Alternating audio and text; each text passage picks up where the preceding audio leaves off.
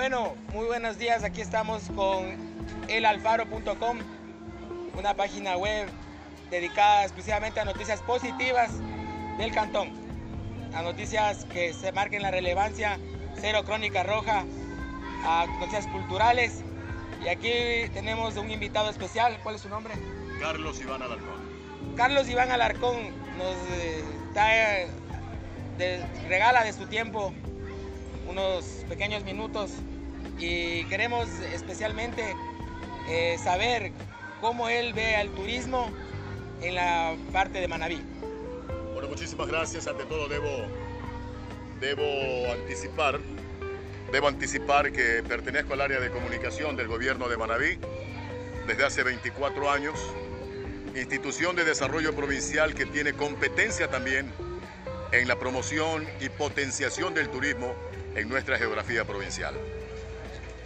En los últimos años, por este efecto de la competencia que tienen los gobiernos provinciales, en lo que tiene que ver con Manabí se ha puesto mucho énfasis en lo que tiene que ver con el desarrollo del turismo.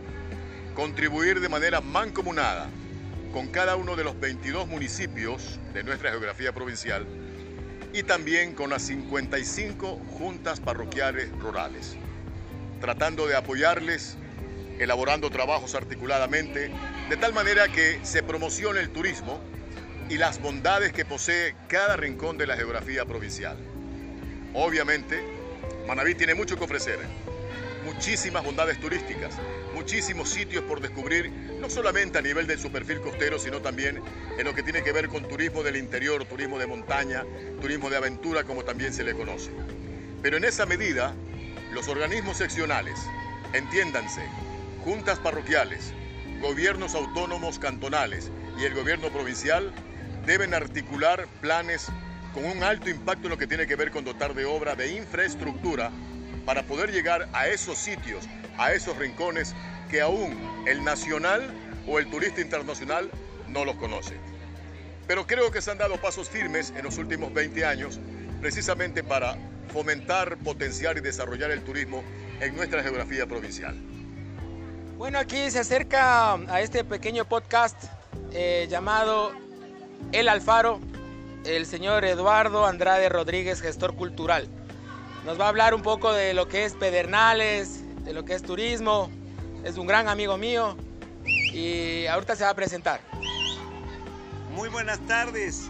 Bueno, bueno, Pedernales sinceramente que tiene un cúmulo de historia que debe ser reconocida por todo el país. Pedernales tiene como antecedentes que aquí nace la crónica nacional, la historia escrita del Ecuador. Después lo descubre Bartolomé Ruiz en 1526, 494 años de historia. Viene el primer asentamiento hispano con Francisco Pizarro en 1531. Salen las primeras, salen las primeras actas notariales que son de la colección Hamner. Entonces, eh, tenemos una historia fantástica. De ahí viene la otra parte, que es la de la línea equinoccial. La línea equinoccial, eh, aquí estuvieron los científicos franceses que llegaron por el mar, no llegaron por tierra. Tenían más o menos ya definido dónde estaba la línea equinoccial porque en, mil, en 1699 ya se, dictaron normas sobre el mapa de la línea equinoccial. Y en 1734, cuando el rey Felipe V da la cédula real para que, para que pasen los científicos franceses a determinar la verdadera forma de la Tierra, dice vayan al Ecuador y empezando cerca del Cabo del Pasado, tomarán las primeras medidas. Aquí estuvieron y dejaron perennizado en una roca que hoy se encuentra aquí en el parque, la roca del, del, por la cual fue determinado Pedernales por la Asamblea Nacional como génesis del nombre del Ecuador. A través de las medidas que hicieron Bouyer y la Condamine, que fueron los dos únicos que estuvieron aquí porque Godard no estuvo, eh, se determinó en 1792 eh, uno de los científicos que hizo eh, el sistema métrico no tenía una base para determinar realmente el sistema métrico y puso como referencia la medida de Bouyer, que es la distancia comprendida entre el Polo Norte y el Ecuador a nivel del mar, se llamará metro. Entonces, con todos estos antecedentes, Pedernales tendría para en un futuro, con la ayuda de la prefectura, de todos los estamentos eh, del Estado y sobre todo con, con la vocación de los manavitas, tendría que estar como patrimonio nacional y no solamente eso, sino que la UNESCO lo declarara como patrimonio de la humanidad por el nacimiento del sistema métrico. Bueno, aquí les saluda el ingeniero Ulloa. Eh, yo soy eh, master website de masturistas.com. Aparte de eso tengo un periódico en línea llamado El Alfaro. Eh, me gusta tener a estos dos grandes hombres aquí presentes y recalcarles que la génesis del Ecuador, el nombre del, nombre del Ecuador, está en Pedernales. Entonces e, eso hay que recalcar, así como en Quito, porque yo viví una, una época en Quito, hay la mitad del mundo, aquí se debería hacer una mitad del mundo, porque realmente aquí fue génesis del nombre del Ecuador. Entonces, mi punto de vista como ingeniero es, claro, Leonardo Orlando, la idea es excelente de impulsar en el punto exacto de la mitad del mundo aquí en Pedernales. En este cantón con Tato Arcentales, aquí con el abogado, con, eh, con Eduardo, han hecho un trabajo excelente. Realmente ahora sí hay alcalde. Me he puesto a hacer este trabajo a escondidas, tratando de que no haya política, tratando de que haya trabajo.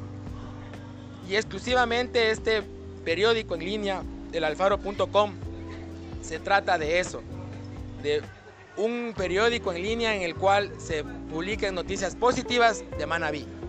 Y en especial un saludo a Leonardo Orlando, que realmente está espectacular este evento, algo así se merece este cantón yo creo que hasta poco más, pero está muy bien organizado todo. Realmente fuera lindo tener aquí gente de Quito, gente de otros países para que vean el café, para que vean el agua. Y, y o sea, la verdad es que es un evento espectacular. Y para cerrar un poco esta entrevista, decirles que vengan a visitar Pedernales. En especial, vean la, página visitepedernales.com que es una página hecha con el Magister Milton Bravo, que hemos ido trabajándolo desde diciembre del 2019. Y nada, realmente a la audiencia que está atrás de, en esas páginas web, en el celular, que vengan acá a Pedernales, que aquí hay gente bonita, gente chévere, gente que realmente les recibe con los brazos abiertos. El Manavita, por ende, es, es de una persona que siempre es asequible, directa. Y nada, hay un viejo dicho que yo escucho en los mototaxistas aquí que el que llega a Pedernales no se quiere ir. Entonces, a la audiencia, muchas gracias. Este es un pequeño podcast de 10 minutos y van a dar una pequeña despedida aquí los invitados y muchas gracias por realmente tomarse el tiempo de, hablar con nosotros. No, al contrario, muchísimas gracias a ustedes, a la página web visitapedernales.com. Está implícita la invitación para que la gente, no solamente de Manabí y del país, sino del extranjero, venga y visite las paradisíacas playas que tiene la costa norte manabita, pero sobre todo la hospitalidad de la gente de esta región del Ecuador. Hay una serie de bondades que sería largo enumerarlas, pero el turista tiene que venir y conocer y sentirlas, vivirlas. Y, sabrá lo que es Manabí, lo que es la gente de Manabí. Muchísimas gracias a ustedes y éxitos. Bueno, quiero agradecerle eh, su presencia aquí en el cantón y sobre todo el proyecto de difusión que sería magnífico.